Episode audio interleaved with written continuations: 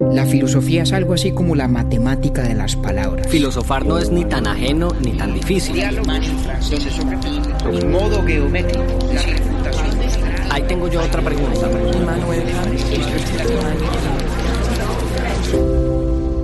Urbi et Orbi a la ciudad y al mundo. Hola a todos, les habla Camilo, también conocido como el señor productor. Yo, como ustedes, llevo esperando este capítulo varios meses. Sin más preámbulo, aquí va la segunda parte de la conversación sobre las cartas de Einstein a Mario Lacerna y por esa vía de la filosofía de la ciencia. Recomiendo que si aún no lo han hecho, escuchen el primer capítulo de esta serie. Es fascinante ver cómo en un científico como Einstein están vivas algunas de esas preguntas centrales sobre el conocimiento, el lenguaje y la realidad. Espero lo disfruten.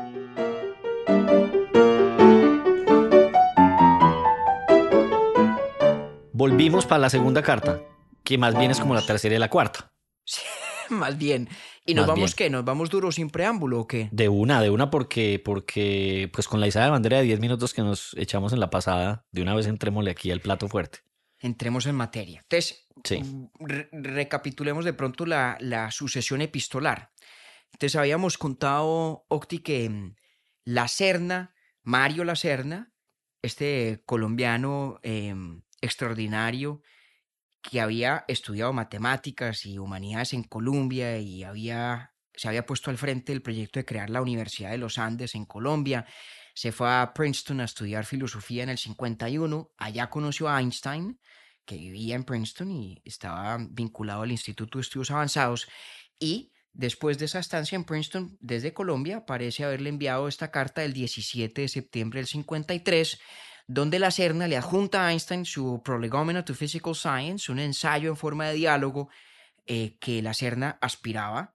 Einstein estuviera dispuesto a firmar como coautor. Ya vemos que Einstein le contesta no solamente en la sustancia filosófica, que es mucha, en esa primera carta que leímos en el episodio anterior, pero además le dice, te lo agradezco, pero no, no firmo como coautor, pero puedes decir, Mario, que hablaste conmigo y que este ensayo es fruto em, de nuestras conversaciones sobre estos temas de filosofía de la ciencia. Muy bien. Esa respuesta de Einstein, la primera carta de Einstein a Mario Lacerna, es del 22 de septiembre del 53. Del 53. O sea, ahí fue rapidito, una semana, no la más, primera parte de esa, de esa correspondencia. No más. Ajá. La Serna le vuelve a escribir a Einstein mucho tiempo después, en Sí. diciembre del 54, el 14 de diciembre del 54. Y en parte se excusa por la dilación de, de su mensaje, em, pues aduciendo, entre otras cosas, sus responsabilidades y obligaciones como rector de los Andes. Em, En la carta del 54, la Serna le dice a Einstein, "Hombre, mire, qué pena, no le había podido escribir, yo he estado eh, hasta el cogote en responsabilidades administrativas. Por fin me libero para volver a dedicarme a pensar, ya que el señor Alberto Lleras Camargo renunció a la Secretaría General de la OEA y se ha puesto ahora al frente de la Y viene para acá. universidad". Sí. Entonces, me- su- O sea, él le dijo, como me dice usted a mí a veces, cuando se me pierde mucha cosita. Sí, total, total, total. Mucha bueno, y, y- y fíjese que no es gratuito que le hable la Serna a, a Einstein de los Andes, porque es que de hecho eh, la Serna constituyó un consejo consultivo para la Universidad de los Andes en el que estaban, entre otras cosas, Einstein y John von Neumann, em, a quienes había conocido en Princeton. ¿no? Entonces, digamos que Einstein más o menos sabía el tema de los Andes y tal. Bueno, muy bien. Hasta Sin ahí el componente anecdótico del asunto. En esa carta que la Serna le escribe a Einstein, básicamente la Serna le dice lo siguiente. ¿sí? Voy solamente a, a leer un- una oración que traduje yo de esa carta de la Serna a Einstein. Dice la Serna. Me suscitó intriga cuando en la, prim- en la, prim- en la. Me suscitó intriga cuando en la primavera pasada usted me expresó su opinión de que no hay fundamento para distinguir cualidades primarias y secundarias. Hoy esta opinión me parece que implica, y se sigue también, de la idea de la física como sistematización de nuestras percepciones. De tal suerte que dado algún patrón, podemos establecer correlación con patrones de experiencias sensoriales pasadas y futuras. ¿Mm? Entonces, ¿qué ¿Qué es en esencia lo que le dice aquí la Serna a Einstein en relación con la primera carta de la que hablamos en nuestro, en nuestro capítulo anterior, ¿cierto? Sí, señor. Le dice la Serna que cuando Einstein habla de estos conceptos que son invenciones libre de la- libres de la mente, ¿cierto? Y menciona, recordemos la lista, rojo, árbol, Árbol distancia, átomo, y átomo. ¿cierto? Y los pone todos al mismo nivel. Einstein está, según lo interpreta la Serna, negando una distinción filosóficamente muy importante y venerabilísima, y que usted ya conoce muy bien, que es la distinción entre las cualidades primarias y secundarias, Primarias y secundarias. De las cuales hablamos en nuestro capítulo sobre John Locke. Para refrescarnos la memoria, ¿qué es lo que dice John Locke? Dice, mire, en nuestra experiencia sensorial del mundo, nosotros percibimos dos tipos de características o de atributos de las cosas. Algunos atributos o cualidades son de tal naturaleza que los podemos ascribir directamente a lo que las cosas son. No hay en ellos nada, digamos, que sea intervención de la mente. ¿Sí? Nos representamos esos atributos mentalmente tal y como ellos son o como existen en los objetos del mundo exterior. Esas son las cualidades primarias. En el caso de Locke, uno de los ejemplos era el de la solidez. Y creo yo que en la mente de la Serna, el ejemplo básico en relación con la primera carta de Einstein es la distancia.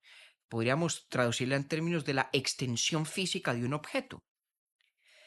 Locke diría que cuánto mide algo, ese cuánto mide, pues es cuestión perfectamente objetiva, perceptible desde los sentidos a través del tacto, por ejemplo, de la vista también, suponiendo que uno entienda las leyes de la óptica y pueda, digamos, dar cuenta de las distorsiones visuales predecibles de nuestro sistema de visión.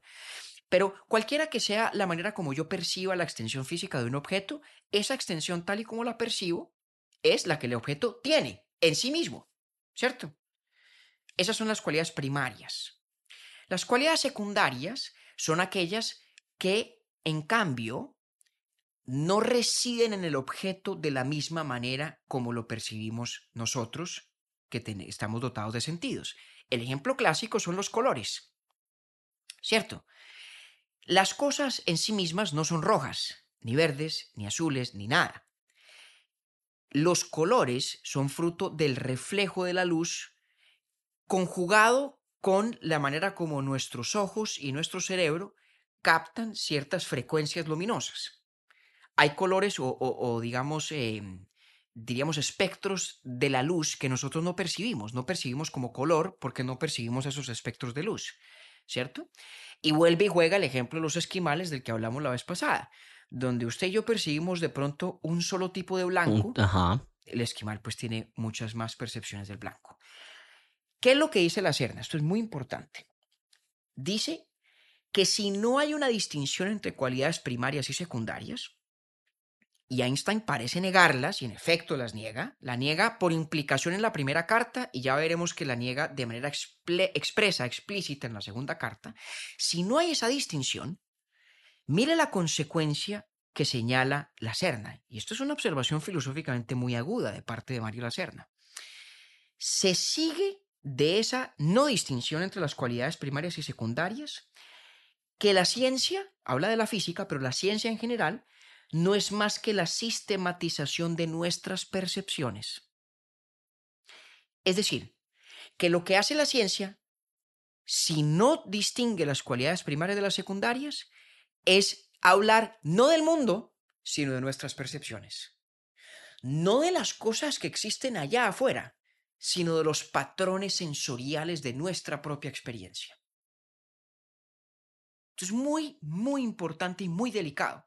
Mm, No, es que es, que es un rifirrafe sólido. No, no, no, esto es importantísimo. Léame otra vez, por favor, compañero, esa parte que, que, que Se la voy a volver a leer, ahorita, se la por voy a volver a favor. leer para que la escuche ya con esto en mente, ¿no?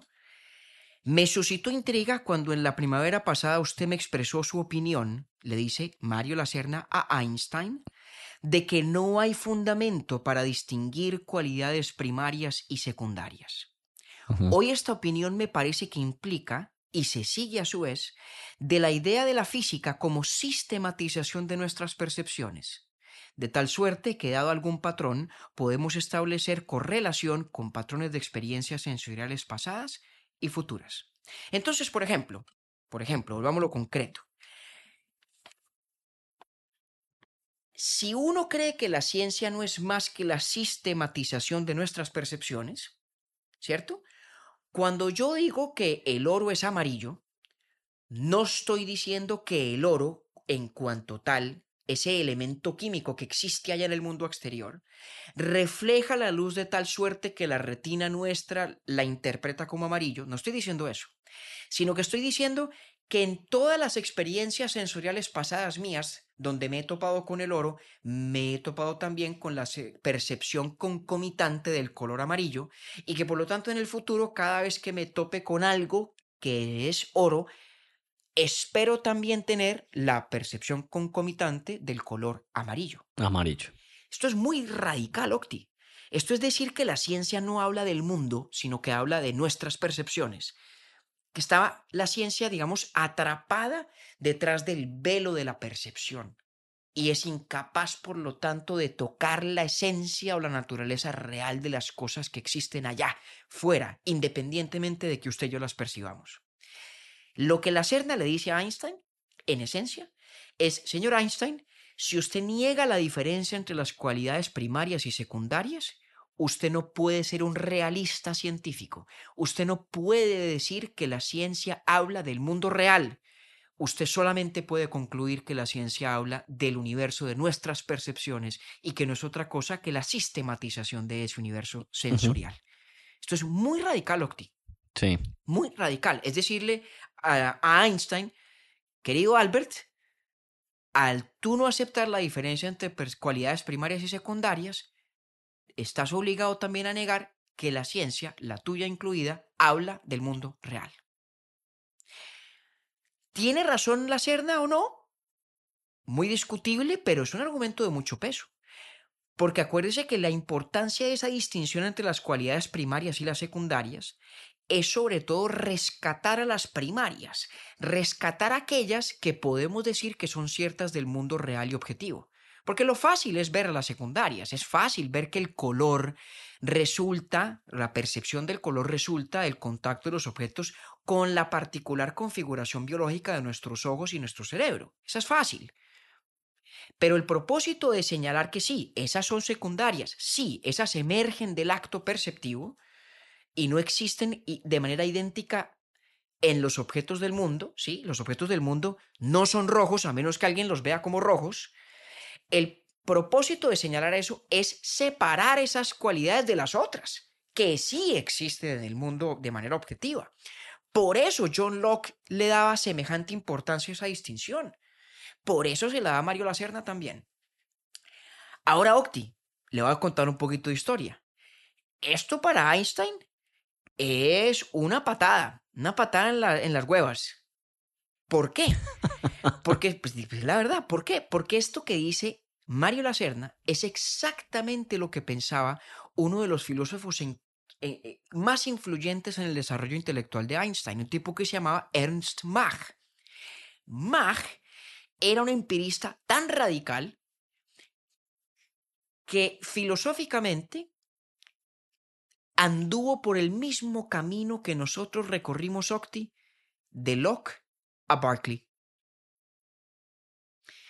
Acuérdese que nosotros hablamos mucho de que cuando se es empirista como Locke, es muy difícil no llegar al extremo de Berkeley que niega que exista cosa alguna distinta de nuestras percepciones.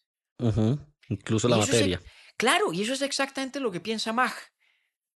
No como tesis metafísica, ¿cierto? Ernst Mach no niega que exista algo afuera de nuestras percepciones, pero sí como tesis epistemológica niega que nosotros podamos conocer cosa alguna distinta de nuestras percepciones.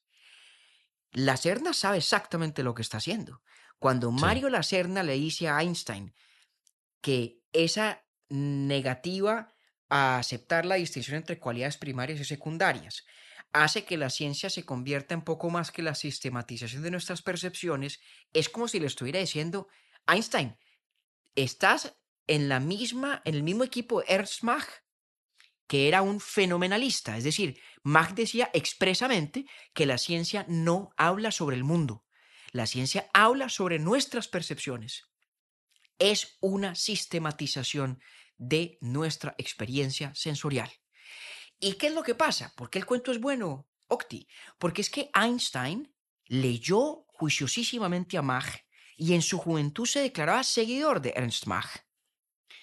Y hay toda una historia, toda una serie de anécdotas muy interesantes. Mach y Einstein se conocieron personalmente una sola vez. Mach resulta, Octi, que era un crítico violento de la teoría de la relatividad. Fue un gran crítico de la teoría de la relatividad. Y muchas de las críticas que Mach hizo a la teoría de la relatividad precisamente versaban sobre el hecho de que era una teoría que no cumplía el propósito o que excedía el propósito de sistematizar las percepciones sensoriales.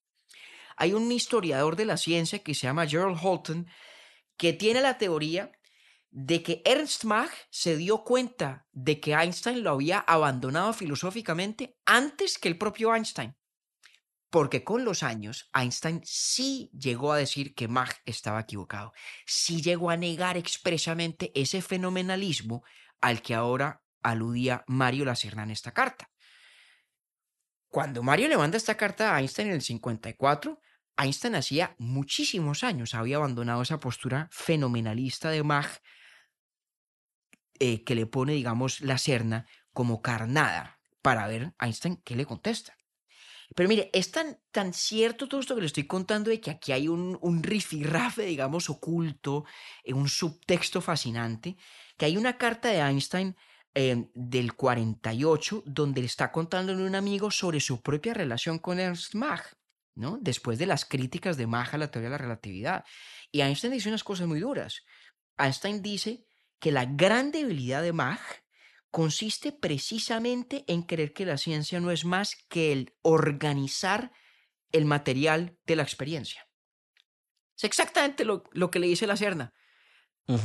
¿No? Aquello de lo que la Serna, entre comillas, acusa a Einstein en esta carta es precisamente eso mismo que Einstein ha dicho desde hace años, que es la gran debilidad de Ernst Mach, reconociendo pues la influencia enorme que tuvo en algún momento en su propio desarrollo intelectual, ¿cierto? Entonces, esto, aquí la cosa se pone muy seria. Incluso llega un punto en el que, en que Einstein tiene una crítica un poco más, más, más brusca Em, con, con, con, Mach y dice que mm, la ciencia vista por Ernst Mach no es la creación de sistemas intelectuales, de sistemas teóricos para entender el mundo, sino la mera construcción de catálogos. Que eso pues es, en, las ligas en las que estamos hablando, pues tiene su, su componente de insulto, no vaya a creer. Tiene su elemento de agravio, ¿ya? Entonces la cosa va muy en serio. Mario Lacerna le dice a Einstein, usted me parece está negando las la distinción entre cualidades primarias y secundarias. Y secundarias. Y secundarias. Esa distinción, ¿por qué es importante para Lacerna tanto como para John Locke en el siglo XVII? Porque si en efecto hay una diferencia entre las secundarias y las primarias, podemos reivindicar la objetividad de las cualidades primarias y por lo tanto decir que al menos ciertos elementos de nuestro conocimiento del mundo son ciertos de los objetos reales del mundo que existen de manera independiente a nuestra, digamos, experiencia sensorial. Los árboles y las piedras y las flores que están allá y que existen, haya o no haya quien las perciba.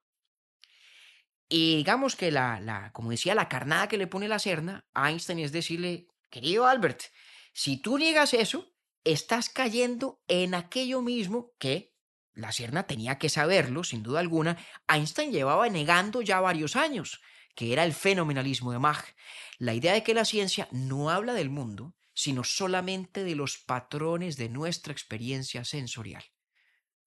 Una visión de la ciencia que para este momento de la vida de Einstein, diciembre del 54, estaba ya en las antípodas de sus propias convicciones. Ese es pues el contexto de la segunda carta de Einstein a la Serna con fecha del 8 de enero de 1955. ¿Por qué no se lee usted la carta Octi? Aún más corta que la primera. Aún más corta que la primera. Einstein, a diferencia, a, a diferencia de nosotros dos, era un genio de la brevedad. Sí. Sí. No, él no se hubiera escuchado este, estos dos episodios aquí, pues, no, no, no. de una hora no, cada no, uno. Ni pa'l putas. Entonces dice así, 8 de enero de 1955, apreciado señor Lacerna, gracias por su carta del 14 de diciembre. Sigo creyendo que no es posible trazar una distinción de principio entre las cualidades primarias y las secundarias. Es presunción básica para toda la física que se asuma la existencia de un mundo real independiente de cualquier acto de percepción. Pero esto no lo sabemos. Entonces, insiste Einstein. Efectivamente, querido Mario, No es posible. Niego, niego la distinción entre primarias y secundarias. La niego. ¿no? ¿Y por qué la niega? Por lo que vimos en la carta anterior. Porque tanto las unas como las otras, las cualidades primarias como las secundarias, digamos, son, son cualidades que no, que no hacen otra cosa que desplegar un aparato conceptual que es invento nuestro. Hasta la distancia, habíamos dicho en el capítulo anterior, hasta la distancia que pareciera, o la extensión física de un objeto que pareciera la más solame- sólidamente primaria de todas las cualidades, hasta esa es fruto de una invención conceptual nuestra. O sea que tampoco está, digamos, regalada allí por el mundo o por la No. experiencia sensorial de la manera como em, podría pensarse es característica de las cualidades primarias. Entonces se reafirma Einstein, la niego. Pero aquí viene la respuesta, ¿no? Aquí es donde le pone la banderilla a la serna. Es presunción básica de toda la física que se asuma la existencia de un mundo real independiente de cualquier acto perceptivo o de percepción. Pero esto no lo sabemos. Y aquí me parece que Einstein concede por un flanco y contraataca por el otro. ¿En qué sentido concede? Dice que la existencia de un mundo real independiente de cualquier acto de percepción, esa misma que Mario Lacerna quiere reivindicar defendiendo la validez de las cualidades primarias, es algo que no podemos saber, reconoce Einstein. No lo podemos saber. Es apenas una presunción, ¿sí? Es apenas una presunción, pero es una presunción básica, es una presunción que está como que existe como punto de partida de toda ciencia.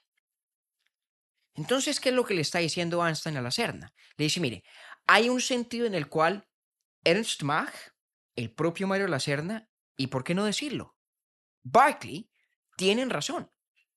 Y es que si somos estrictamente empiristas, ¿cierto? Si nos atenemos al universo de lo sensorialmente dado, y si además negamos esta diferencia entre las cualidades primarias y secundarias, es imposible con certeza trascender el velo de la experiencia. Es imposible tener perfecta certidumbre de que detrás de nuestras experiencias sensoriales existe un mundo real, objetivo, independiente de esas experiencias mismas. No lo sabemos. Y Einstein subraya la palabra sabemos en la carta, ¿cierto? Sí. Pero aún así nos vemos obligados a presumirlo. Presumimos la existencia de ese mundo. Ahora sí siga leyendo el, el pedacito de ese párrafo. Octi. Entonces dice, pero esto no lo sabemos. Lo tomamos solamente como un postulado en nuestro quehacer científico. Él lo llama program, ¿no? Correcto. Este postulado es naturalmente anterior a la ciencia misma, precientífico, y nuestro lenguaje ordinario ya se basa en él. Es decir, le dice Einstein aquí a la Serna, aunque no podemos saber, no podemos corroborar la existencia de ese mundo independiente de los actos de percepción, no es el tipo de idea que nos se ha dado cuestionar. Estamos, digamos, atrapados dentro de la presunción de que existe. Y aunque Einstein no la usa, porque como usted señaló, la palabra que utiliza aquí es program, ¿no? Es un program en nuestro quehacer científico, es, es, es un punto de partida, un supuesto. Yo le sugerí la traducción postulado, porque además esa palabra tiene una resonancia muy específica en la filosofía de Kant. Para Kant, hay ciertas ideas que nosotros tenemos porque es necesario racionalmente que las demos por ciertas, no porque podamos efectivamente corroborarlas o confirmarlas. ¿Sí? En el caso de Kant, la existencia de Dios, la inmortalidad del alma, eh, la posibilidad de lo que él llama el sumum bonum, etcétera, etcétera.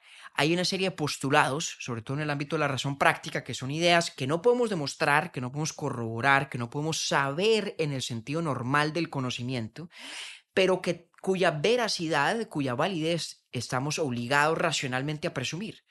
No tenemos alternativa distinta de pensar que esas ideas son ciertas, aunque no las podamos validar. Y creo yo que algo así está diciendo Einstein acá.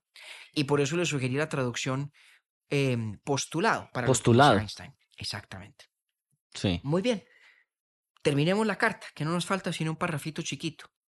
Nos faltan tres lineecitas. Dice pues, los conceptos de cuerpo, objeto y forma no nos son dados directamente por nuestras impresiones sensoriales, sino que resultan de una construcción mental.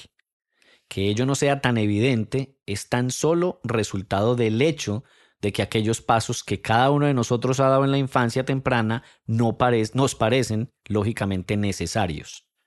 Pero ello no es así. Fin de la carta. Hasta luego, que estén muy bien. Sí, hasta luego. ¿No? Aquí repite Einstein lo mismo.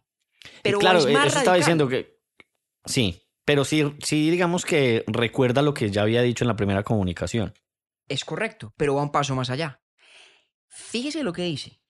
Los conceptos de cuerpo, objeto y forma no nos son dados directamente por nuestras experiencias o impresiones sensoriales.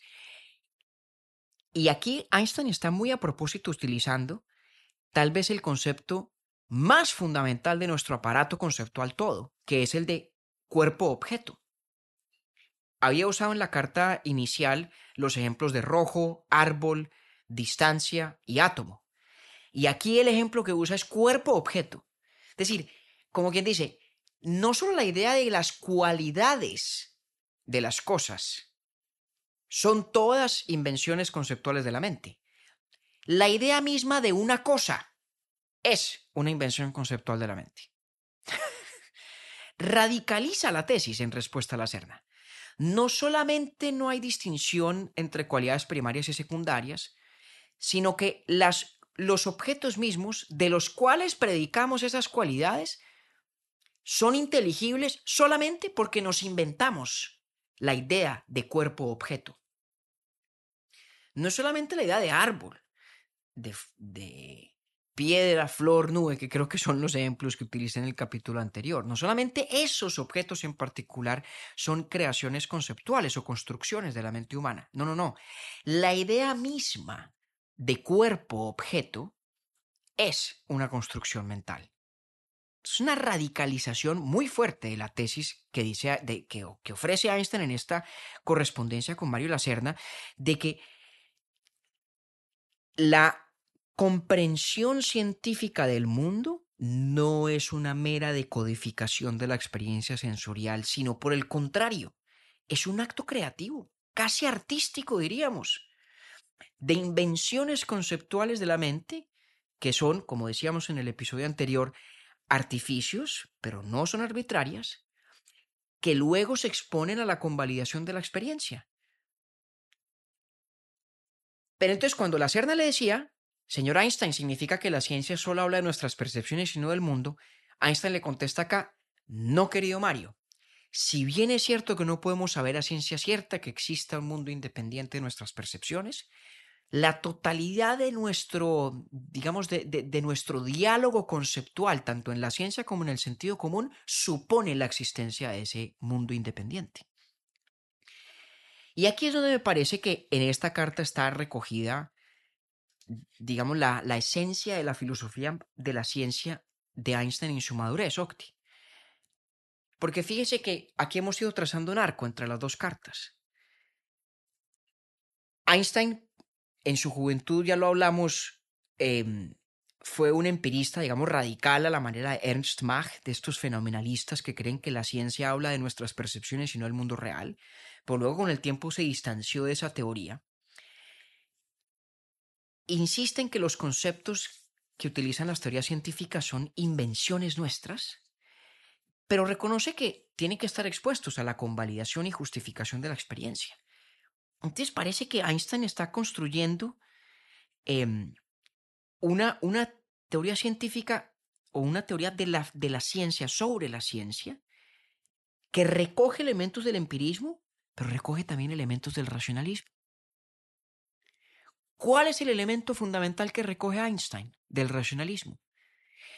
La idea de que ciertas características de las teorías científicas nos dan motivo para pensar que en efecto hablan de ese mundo real cuya existencia independiente no podemos corroborar. Y aquí me tengo que ir un poquito más allá de las cartas.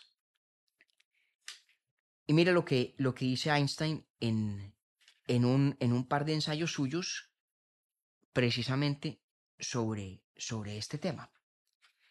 Einstein dice que en el fondo de la ciencia, o como punto de partida del, del quehacer científico, hay efectivamente un acto de fe. Y así lo dice, en esas palabras.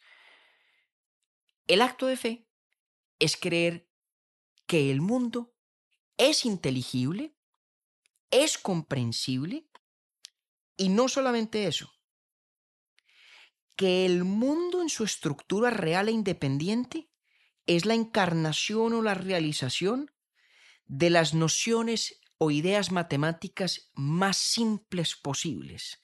Esto lo dijo Einstein en su, en su en unas cátedras muy famosas que dio en Oxford en el, en el año 33, las Herbert Spencer Lectures, muy famosas. ¿Qué dice Einstein? Exactamente lo que le acabo de, de contar Octi. Que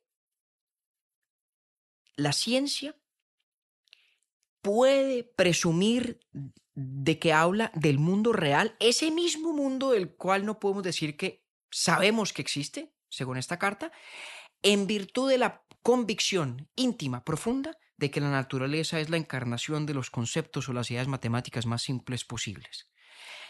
Y concluye en, esa, en, esos, en esas cátedras, las Herbert Spencer Lectures, diciendo que en cierto sentido, dice Einstein, yo creo que sí es cierto que la pura razón, que el puro pensamiento como pensaban los antiguos, puede captar la realidad.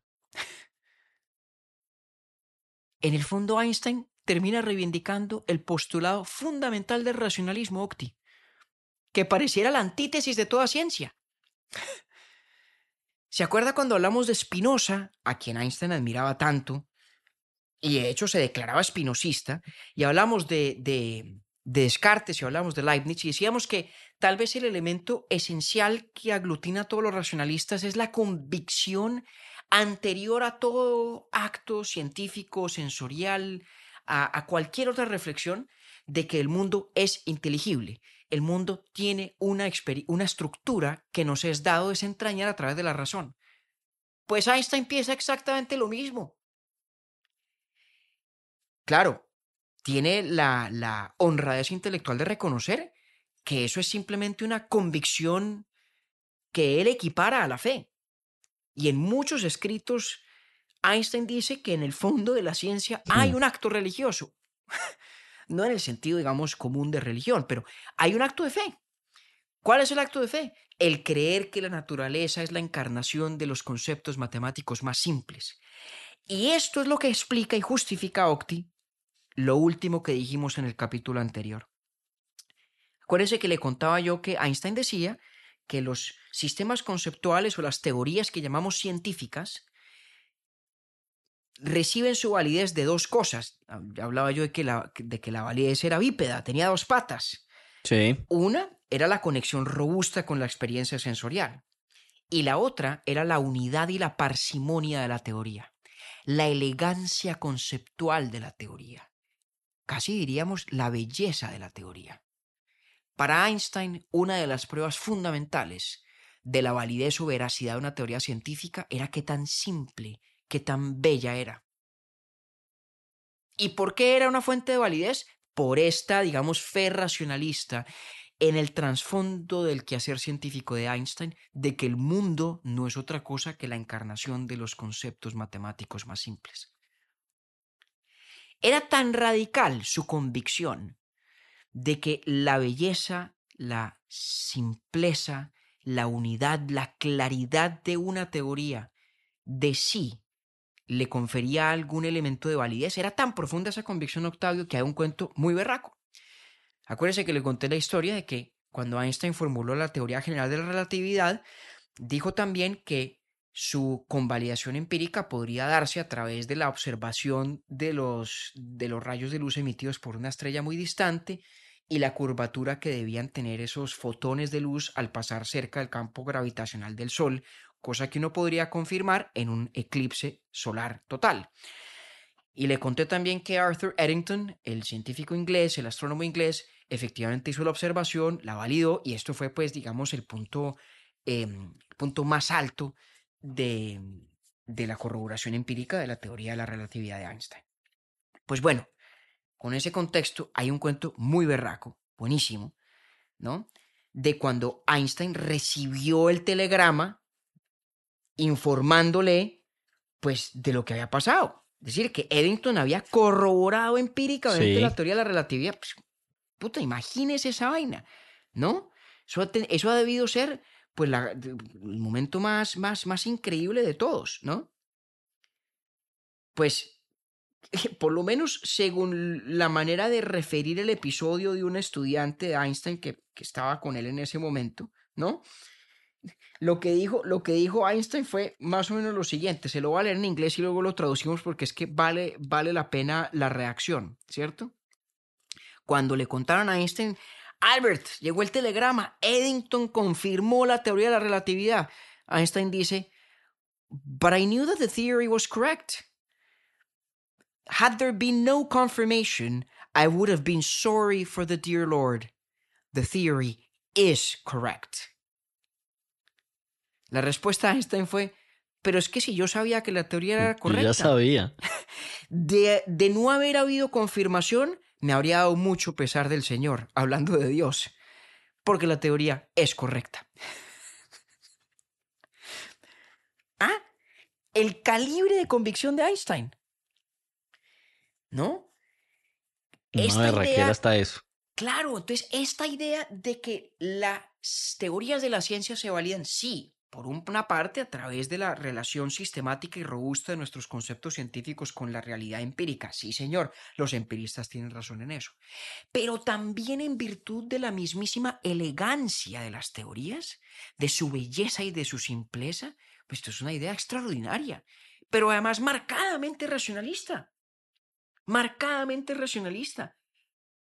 Porque el propio Einstein lo reconocía, es en esencia un acto de fe creer que el mundo tiene esa estructura inteligible y racional que, en sus palabras, consiste en la encarnación de los conceptos matemáticos más simples. Y era tan radical esa convicción racionalista de Einstein que casi que le parecía accesoria la confirmación empírica de la teoría general de la relatividad. Y de hecho, porque faltaba ese criterio de unidad y parsimonia, Einstein fue muy crítico de la interpretación estándar de la teoría cuántica, cuando apareció años después. A Einstein le parecía terrible la idea de que había fenómenos en el mundo real que eran meramente probabilísticos, de allí su frase famosa de que Dios no juega los dados. O le parecía terrible que no pudiéramos unificar las teorías cuánticas y relativistas como en una sola teoría que fuera capaz de dar cuenta de la totalidad de los fenómenos físicos. Aquí ya nuevamente voy adentrándome en aguas demasiado profundas para mi limitada comprensión de la física teórica. Pero toda la carrera científica de Einstein en últimas estuvo guiada por esa íntima convicción que él mismo describía como religiosa al punto de que hablaba de la inteligibilidad del mundo a través de la ciencia como un milagro. Y usaba la palabra milagro para descubrir lo que lograba la ciencia. Claro, a diferencia de Leibniz y de Spinoza, sentía que su convicción íntimamente religiosa, ese milagro de la inteligibilidad del mundo, pues tenía su corroboración empírica por los laitos también, ¿no? Claro, a medida que teníamos teorías más elegantes, más simples, más bellas, pero que además funcionaban mejor y eran más capaces de predecir los fenómenos naturales, pues es, digamos, el suceso muy feliz de que los sentidos corroboren aquello que ya presumíamos y era que la naturaleza, en su estructura íntima e independiente de la mente, expresa o manifiesta las nociones matemáticas más simples.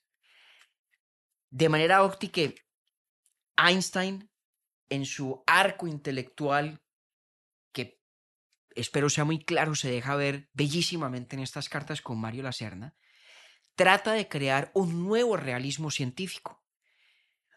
Un realismo científico que es realista en el sentido de que insiste en que la ciencia sí habla del mundo, pero reconoce que esa capacidad que la ciencia tiene para hablar del mundo es una suerte de postulado de fe, es una suerte de principio íntimo de convicción de que el mundo tiene una estructura racional y, para ser más precisos, una estructura matemática. Y por eso Einstein en algún momento dijo en un artículo muy famoso en Scientific American que todos los buenos científicos son como metafísicos domados, amaestrados, ¿no? Que al final del día todo buen científico tiene que partir de esa convicción metafísica de que existe un mundo exterior, de que ese mundo exterior tiene una estructura cognoscible, racional, y una estructura que nosotros más exitosamente aproximamos en la medida en que nuestras teorías sean simples, bellas, elegantes. Esto es casi octi, como volver a la idea tan memorablemente platónica de que lo bello, lo bueno y lo verdadero son una misma cosa. ¿Cómo la ve? Una berraquera sabe que, que, o sea, en la primera carta uno dice, pues ya está todo jugado, pero lo- el- ambos, porque es que además es el diálogo de los dos Claro. lo que permite estirar la vaina muchísimo más. Claro. No, no, no, hay que honrar la respuesta que le da la Cerda, que es muy Total. aguda. En mi opinión, además, digamos, certera dentro del universo del empirismo. Si usted es empirista y niega la distinción entre cualidades primarias y secundarias, usted, señor, queda atrapado en el fenomenalismo de personas como Mach y le es imposible hablar de la ciencia como una manera de describir o caracterizar el mundo exterior, independiente de los sentidos, que es exactamente lo que le pasó a Berkeley. Es exactamente lo que le pasó a Berkeley. En eso la Cerna tiene razón. Y entonces, ¿cuál es la respuesta de Einstein? Ahora ya del otro lado de toda esta larga explicación. Decirles que hay que ser empiristas eh, hasta cierto punto. Hay que ser empiristas en la manera de evaluar qué tan exitoso es todo un aparato conceptual o qué tan exitosa es una teoría en relación con nuestras experiencias sensoriales. En eso el empirismo tiene razón. Una teoría científica deriva al menos parte de su validez precisamente de la experiencia. Pero no hay que llegar a ese extremo de Mach y de los fenomenalistas, no hay que llegar al extremo de Berkeley. Si reconocemos que la existencia del mundo exterior es una presunción, un postulado ineludible que no podemos escapar, y si además, digamos, damos ese salto de fe tan de los racionalistas, tan de Spinoza, tan de Leibniz y tan de Einstein, de creer con profunda convicción que el mundo tiene una estructura inteligible y que esa estructura es simple, bella, clara. Y por eso entre más simple, más bella, más clara, más matemáticamente nítida es una teoría, incluso sin que haya una corroboración empírica, más es su presunción de validez.